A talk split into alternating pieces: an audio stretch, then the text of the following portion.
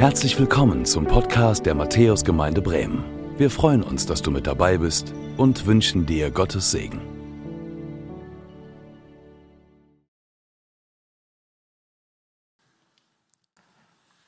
Gnade sei mit euch und Friede von dem, der da ist, der da war und der da kommt, Jesus Christus, unser Herr.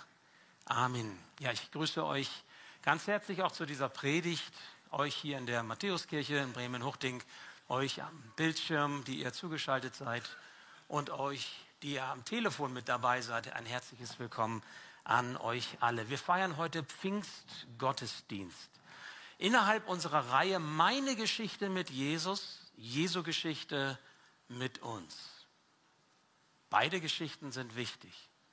Und was die miteinander zu tun haben, darüber denken wir in dieser Predigtreihe nach. Und heute zu Pfingsten haben wir auch noch was ganz Besonderes. Es werden zwei liebe Menschen getauft, Amelie Fernau und Ines Roddewig. Euch noch einmal ein herzliches Willkommen auch von meiner Seite. Und schön, dass ihr da seid, dass ihr eure Familien mit dabei habt und äh, Freunde, Wegbegleiter mit dabei habt und dass wir das miterleben dürfen. Ihr werdet gleich davon berichten, wie sich eure Geschichte mit der Geschichte Jesu verbunden hat. Das ist sicherlich noch in der Mache, das geht auch noch weiter, aber da kommt etwas zusammen. Und diese Verbindung, die ihr mit Jesus habt, die wollt ihr heute mit der Taufe quasi besiegeln. Ein wunderbares Ereignis. Also ich freue mich immer Pfingsten, allein schon auf Pfingsten und dann auch noch auf die Taufen, das ist doppelt. Das ist also schon richtig was Besonderes. Und es zeigt sich auch an eurem Beispiel, wie wichtig das ist, dass diese beiden Geschichten zusammenkommen. Unsere Geschichte und die Geschichte, die Jesus mit uns hat. Dass das irgendwie eine gemeinsame Schnittmenge bekommt, denn nur dann, wenn das passiert, dann verändert sich etwas im Leben. Nur dann können wir so etwas wie Heil werden, Vergebung, Hoffnung bekommen, Zuversicht gewinnen, erfahren. Erst dann, wenn diese Geschichten zusammenkommen. Die Botschaft von Pfingsten gibt uns die Antwort auf die Frage, ja, wie ist das eigentlich möglich, Gemeinschaft mit Gott zu haben? Wie ist das eigentlich möglich, Gemeinschaft mit Jesus zu haben? Wie geht das? Wie ist das überhaupt vorstellbar? Gott, der Vater, sendet seinen Sohn Jesus Christus auf diese Erde, um uns Menschen zu erlösen. Und dieser Jesus Christus stirbt am Kreuz, steht von den Toten wieder auf und geht zurück zum himmlischen Vater und setzt sich zu seiner Rechten und er sendet seinen Heiligen Geist zu uns, damit Gott in uns Wohnung nimmt. Der Apostel Paulus, der hat das einmal so gesagt, dass wir als Christen Tempel Gottes sind. Ich weiß gar nicht, ob du dir das vorstellen kannst. Du bist ein Tempel Gottes. Also ein geheiligter Raum für Gott. Ein ausgesonderter Raum, wo der Heilige Geist in dir wohnt und eine Verbindung zum allmächtigen Schöpfergott hat. Du bist ein Tempel Gottes. Und so lautet das Thema heute Gott in uns. Und Anna hat das eben schon so ähm, na gar nicht war, Steffi war es, im Lobpreis gesagt, wie man sich das so vorstellen kann, dieser Gott, der da als Vater und als Sohn und als Heiliger Geist sich uns offenbart, ja bitteschön, wie soll man sich das denn vorstellen? Ich habe euch mal ein Bild mitgebracht.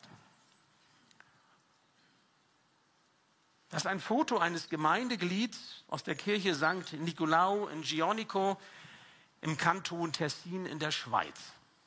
Ein Bild schon ganz alt, 1478 gemalt. Und die Frage ist, was seht ihr da? Oder sollte ich sagen, besser gesagt, wie viele Personen seht ihr da? Wie viele Gesichter? Wer ist für drei? Wer ist für zwei? Ja, ich bin noch für zwei. Also wenn es drei Gesichter wären, wären es sechs Augen, okay? Sind aber nicht sechs Augen, sondern es sind vier Augen, also können es nur zwei Gesichter sein, oder? Ja gut, aber drei Nasen. Ja hallo, wie geht denn das bitte schön? Drei Nasen und nur vier Augen, wie sollen das dann drei... Ge also ihr merkt, und so ein bisschen ist das auch mit der Trinität. Und ähm, eben hat Steffi gesagt, ich, ich muss das eigentlich auch gar nicht ganz erklären können. Ich muss das auch nicht bis ins Letzte begreifen können. Das kann ich als Theologe auch nicht, obwohl ich Hilfsmittel habe oder Worte habe, die das beschreiben können vielleicht, weil die Dreieinigkeit, wie wir das nennen, ist eben ein ziemlich komplexes theologisches Gespräch, äh, Thema. Ja? Äh, da steckt ja dieses Wort lateinisch Trinitas drinter, hinter oder griechisch Trias und da kommt Trinität her. Dreieinigkeit, drei Personen in einer Person. Wie soll das wirklich gehen? Spekulationen, Gedanken, ein großer, weiter Raum. Ich möchte euch heute ein bisschen nahebringen, was es mit diesem Heiligen Geist auf sich hat. So gut das eben geht, vom Wort Gottes her erklärt. Es sind drei Punkte, die uns heute leiten. Jesus und der Geist der Geist und ich und die Liebe ist der Schlüssel. Das sind so die drei Bereiche. Wir werden das gleich auch nochmal hören und sehen. Zunächst einmal der Predigtext Johannes 14, die Verse 22 bis 26 nach der neuen Genfer Bibelübersetzung und wir stehen dazu auf.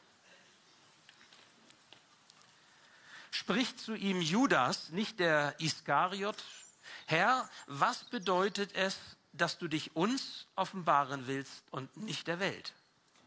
Jesus antwortete und sprach zu ihm, wer mich liebt, der wird mein Wort halten.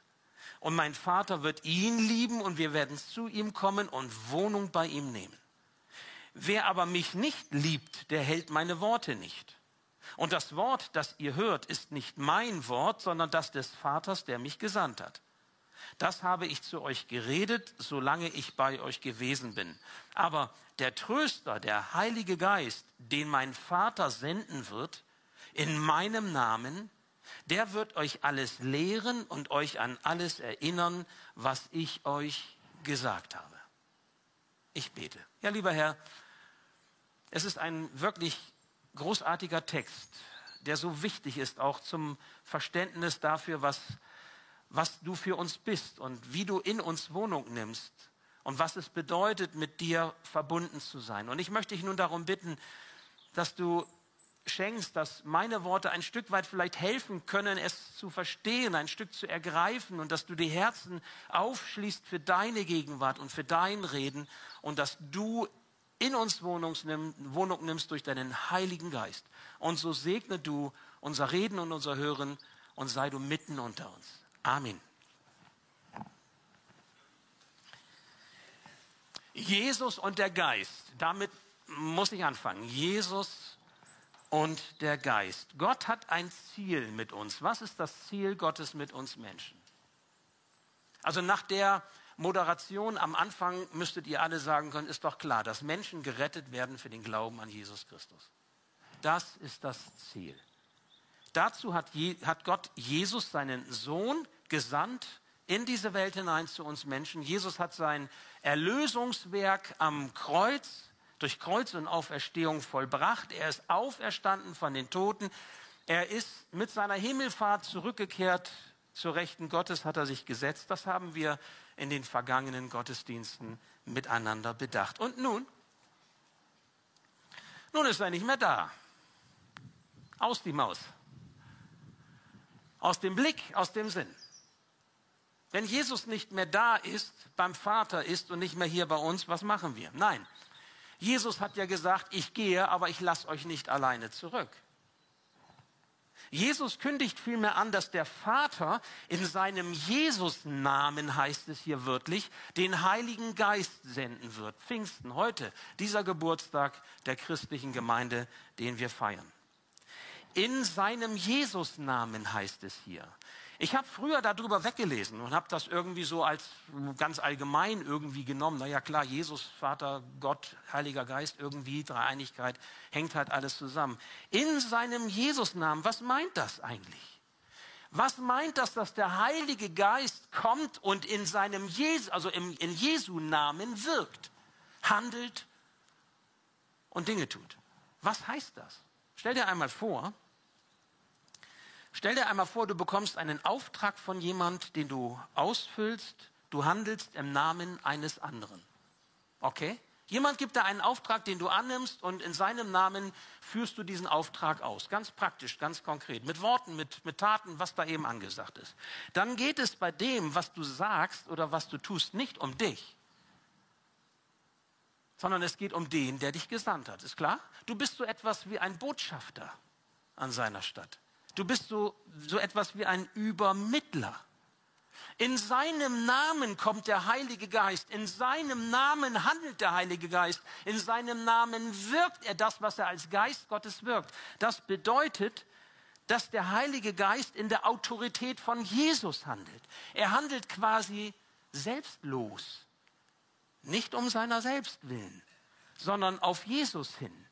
Auf den hin, dessen Namen über allen Namen steht, dem alle Ehre gebührt, jetzt und in Ewigkeit. Jesus, Jesus Christus, der Kyrios, der Herr, der Soter, der Retter, der Heiland, der Messias, welche Namen auch immer, der Menschensohn, der Gottessohn, welchen Namen auch immer man, welches Attribut immer man ihm auch geben möchte. Paulus hat das einmal so ausgedrückt im Philipperbrief, Kapitel 2, 9 und 10. Da sagt er, darum hat der Vater Jesus erhöht, Kreuz und Auferstehung und Himmelfahrt.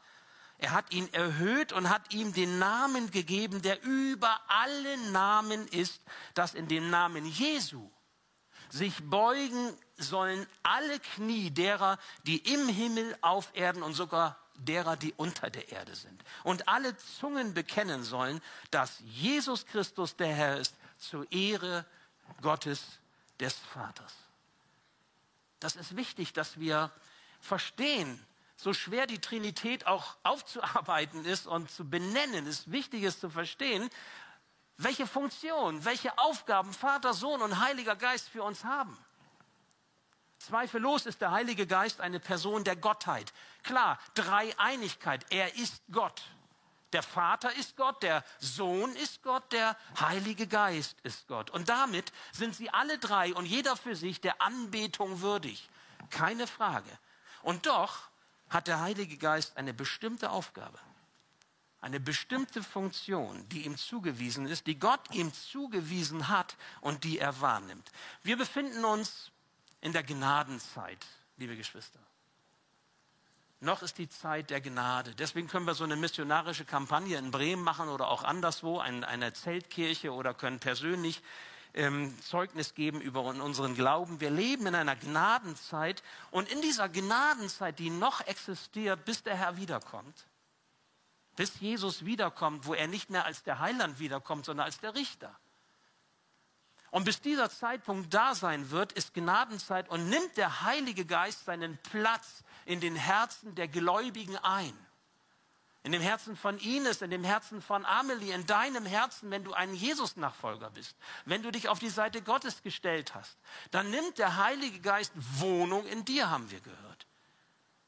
Und so ist der Heilige Geist nicht Gegenstand unserer Gebete, sondern die Kraft dafür, dass wir beten können. Dass wir in dieser Verbindung stehen können, die der Heilige Geist ermöglicht zu Gott, dem Vater und zu Jesus Christus, dem Herrn. Paulus hat das so gesagt in Römer 8, Vers 26, dass dieser Geist Gottes uns hilft, überhaupt die Worte zu fassen, um zu Gott, dem Vater und zu Jesus Christus beten zu können. Der Heilige Geist hilft uns recht zu beten, recht in dieser Verbindung zu Gott zu stehen. Und wenn wir ganz allgemein in unseren Gebeten an, an Gott uns wenden, Gott hilf mir, Gott tu dies oder Gott bitte, bitte oder Gott ich lobe dich, ohne auf eine bestimmte Person in der Dreieinigkeit nun abzuzielen, dann ist mit dem Vater und mit dem Sohn immer auch der Heilige Geist mitgesagt, mit drin, weil das ist, der, das ist die Dreieinigkeit, wo sie alle eingeschlossen sind. Aber es sollte uns zu bedenken geben, und das möchte ich mal so als so einen kleinen Anstoß mal reingeben, auch in unsere Gemeinschaft hier hinein. Im Neuen Testament findet sich nicht eine Bibelstelle, wo zum Heiligen Geist gebetet wird. Nicht eine Bibelstelle. Aber stattdessen nach dem Wort Gottes ein Beten im Heiligen Geist. Ein Beten in der Kraft des Geistes.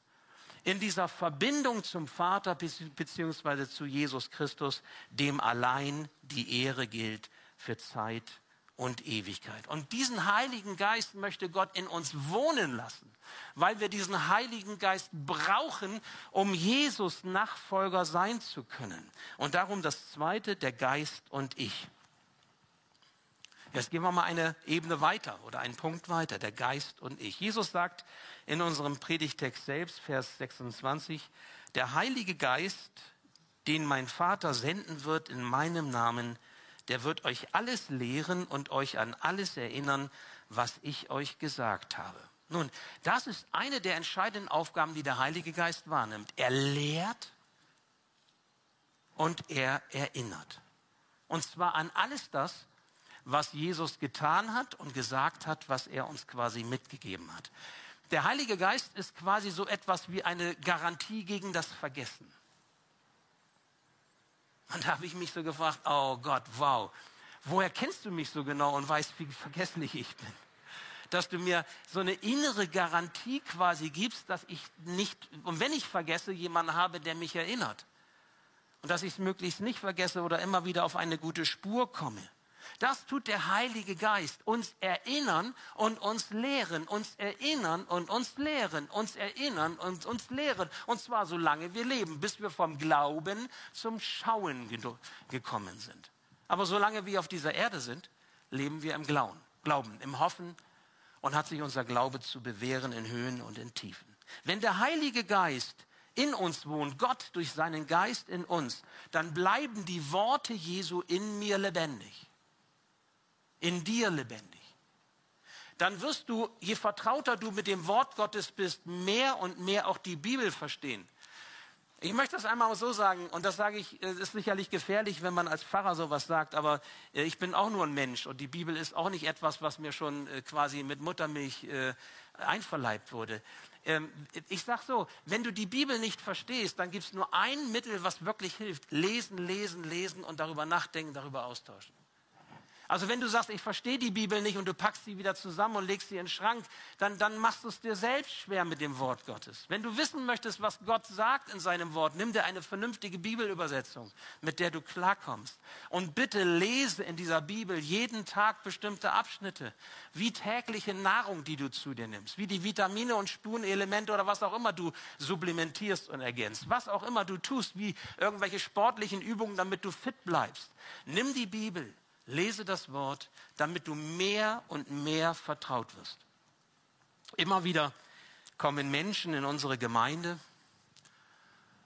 sind mit dabei, manchmal auch online, wie ihr jetzt, die ihr zugeschaltet seid und den Gottesdienst verfolgt. Und immer wieder höre ich von diesen Menschen, dass sie sagen, irgendwas bei euch ist anders. Wenn ich hierher komme, dann inspirieren mich eure Predigten zum Beispiel oder der Lobpreis inspiriert mich oder die Gemeinschaft äh, tut mir gut und inspiriert mich. Und ich merke, ich spüre, es ist anders als, als da, wo ich sonst bin. Welche Kraft wirkt das, frage ich euch. Welche Kraft wird das, wirkt das? Ist das Psychologie? Ist das Suggestion? Ist das Manipulation? Ist das Gruppendynamik?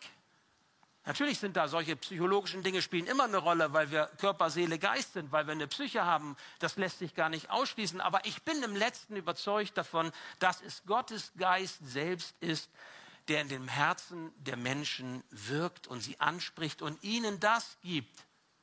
Das gibt, was es eben nur dort zu finden gibt, wo diesem Geist Gottes Raum gegeben wird. Ich bete vor jedem Gottesdienst Egal, was ich sagen möchte, was mir wichtig ist, Herr, komm du zum Zuge, rede du und wirke du das, was du wirken willst und erreich du die Herzen der Menschen und gebrauche mich als Werkzeug und wenn es knarzt und quietscht und schon verrostet ist oder was auch immer, lass mich ein gutes Werkzeug sein, aber zu deiner Ehre. Und das tun viele andere hier auch, wenn wir zusammenkommen. Auch als Mitarbeiter beten wir gemeinsam. Darum geht es. Es geht um mehr als um kurzzeitige Hochgefühle. Es geht um mehr als, als das, was wir psychologisch machen könnten. Es geht um Begegnung mit Jesus. Um seine Geschichte, die sich mit unserer Geschichte verbindet. Und der Heilige Geist schafft die Möglichkeit bei uns, dass dies geschehen kann, dass diese Geschichten zusammenkommen. Und wenn dieser Geist im Namen Jesu, in der Autorität Jesu, zur Ehre Jesu mit meiner Geschichte zusammenkommt, dann passiert etwas im Leben dann tut sich etwas im Leben. Und manche denken vielleicht auch, wann, wann kommt er endlich zu den Geistesgaben? Ja, genau, komme ich jetzt. Wenn der Geist Gottes in unseren Herzen wohnt, Gott durch seinen Geist in unseren Herzen wohnt, Körper, Seele, Geist, dann passiert auf allen Ebenen etwas. Dann kommt Gott zum Zuge in unserem Leben. Wir reden von den Geistesgaben, den Charismen, wie es im, im Griechischen heißt, den Kraftwirkungen Gottes. Weil Gott alle Macht hat, weil ihm nichts unmöglich ist, kann er in unserem ganzen Leben, Körper, Seele, Geist etwas tun. Menschen erfahren zum Beispiel Gebetserhörung. Sie bleiben mit ihren Anliegen nicht alleine, sondern sie sagen sie Gott und sie glauben, dass Gott Antwort gibt. Und sie können zu gegebener Zeit, wenn es Gottes Plan und Wille ist, Antwort finden, weil Gott handelt. Menschen erfahren ein wunderbares Eingreifen, Körper, Seele, Geist, weil Gott Heil schenkt, weil Gott Frieden schenkt, weil Gott Veränderung schenkt, Hoffnung schenkt, Hilfe schenkt. Er ist unser Arzt, sagt die Schrift. Er ist unser Therapeut. Das griechische Wort heißt, und das Gebet wird ihm helfen. Therapieren heißt es. Er ist der, der uns helfen möchte im Leben. Und das schenkt uns Gott. Das alles ermöglicht Gottes Geist in unserem Leben. Ist das nicht krass? Das ist Pfingsten. Wenn der Geist in dir Wohnung nimmt, kann das passieren. Und nun noch einmal die Frage zum Schluss, die am Anfang schon ich gestellt habe. Wie ist Gemeinschaft mit Gott, wie ist Gemeinschaft mit Jesus Christus durch den Heiligen Geist eigentlich möglich? Und das ist das Dritte. Die Liebe ist der Schlüssel. Ich habe mir auch gedacht, Mann, jetzt muss ich auch noch über die Liebe predigen jetzt hier. Aber der Text gibt das vor. Jesus gibt das vor. Er sagt, Gemeinschaft wie kann das passieren, Gemeinschaft mit Gott zu haben? Wie kann das passieren, Anschluss an Gottes Kraftwirkung zu haben? Und da sagt Jesus selbst, Vers 23 und 24, wer mich liebt, das ist sein, sein Punkt, den er bringt. Wer mich liebt, der wird mein Wort halten.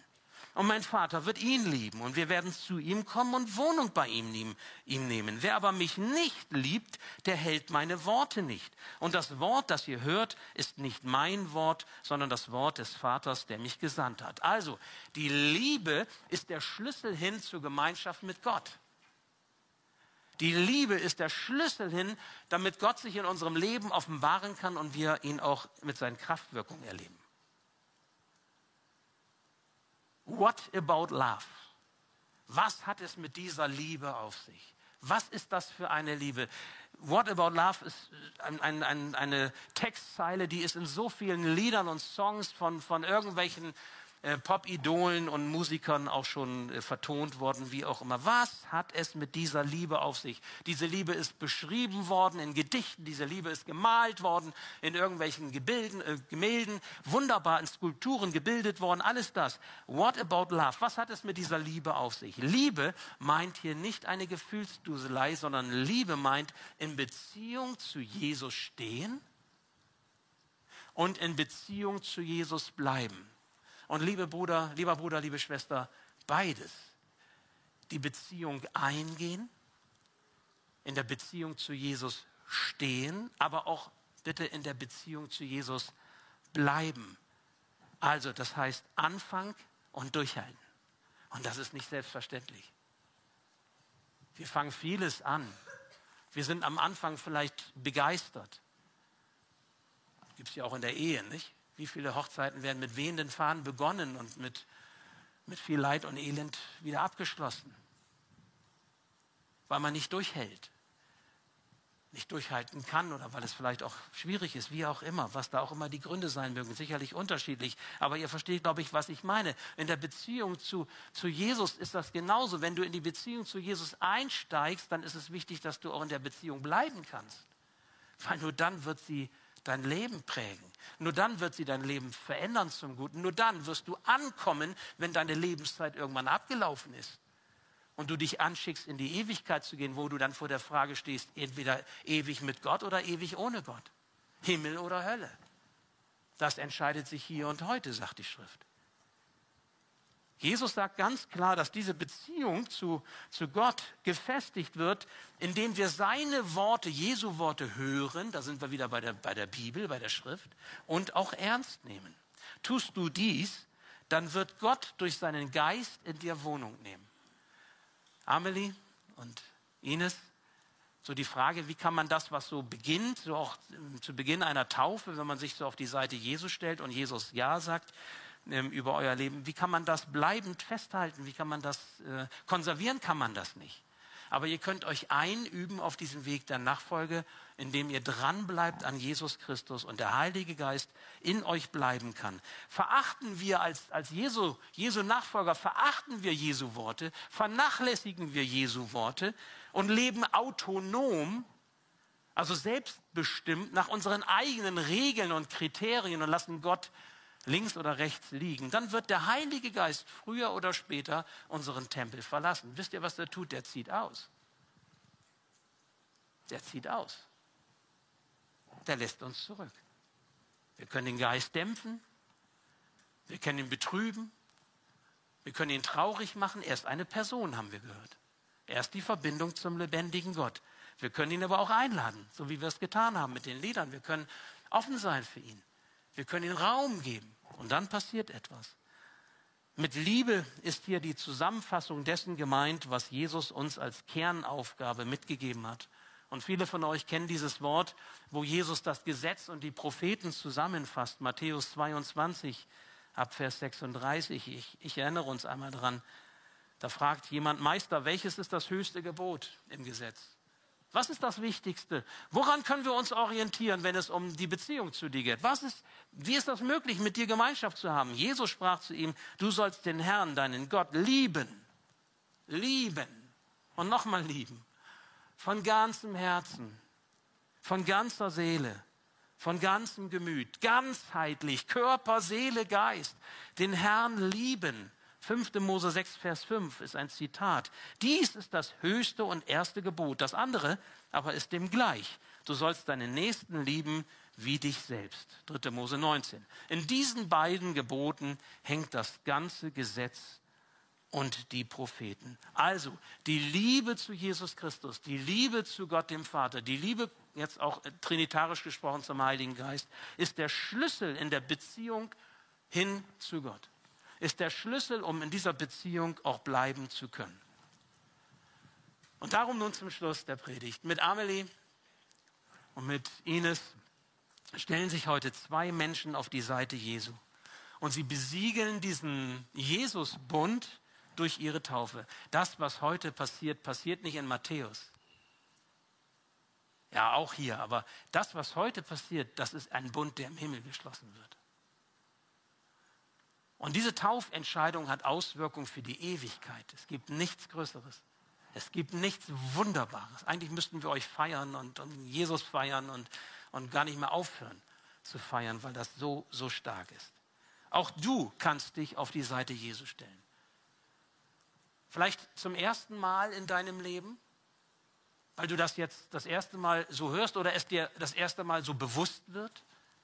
Vielleicht aber auch zum wiederholten Male. Vielleicht sitzt auch mancher hier unter uns, der sagt, kenne ich schon, habe ich alles schon gehört. Ja, und darf ich fragen, bleibst du immer noch in dieser Beziehung? Gibst du dem Heiligen Geist immer noch Raum? Und ich meine jetzt nicht, singst du schöne Lieder, sondern ist das tatsächlich so? Ist das so, dass du dem Heiligen Geist Raum gibst in deinem Herzen und er das tun kann in deinem Leben, wozu Gott dich gesetzt hat? Erlaube Gott, die Geschichte Jesu mit deiner Geschichte zu verbinden. Bitte den Heiligen Geist im Namen und im Auftrag, in der Autorität von Jesus in dein Leben kommen zu dürfen und den Raum einnehmen zu dürfen, den er einnehmen möchte, in guten wie in schlechten Zeiten. Ja, und ihr erinnert euch, das klingt so ein bisschen wie ein Ehebund, ne? In guten wie in schlechten Zeiten. Und aber nicht mit dem Zusatz, bis der Tod euch scheidet, sondern über den Tod hinaus. Denn das ist das Besondere, was Gott uns schenkt. Das hat nämlich Ewigkeitswert. Lass die Liebe zu ihm in dir neu entfachen. Das wünsche ich dir. Denn dann ist Pfingsten. Auch bei dir und in deinem Hause. Der Herr segne dich. Amen. Ich bete noch.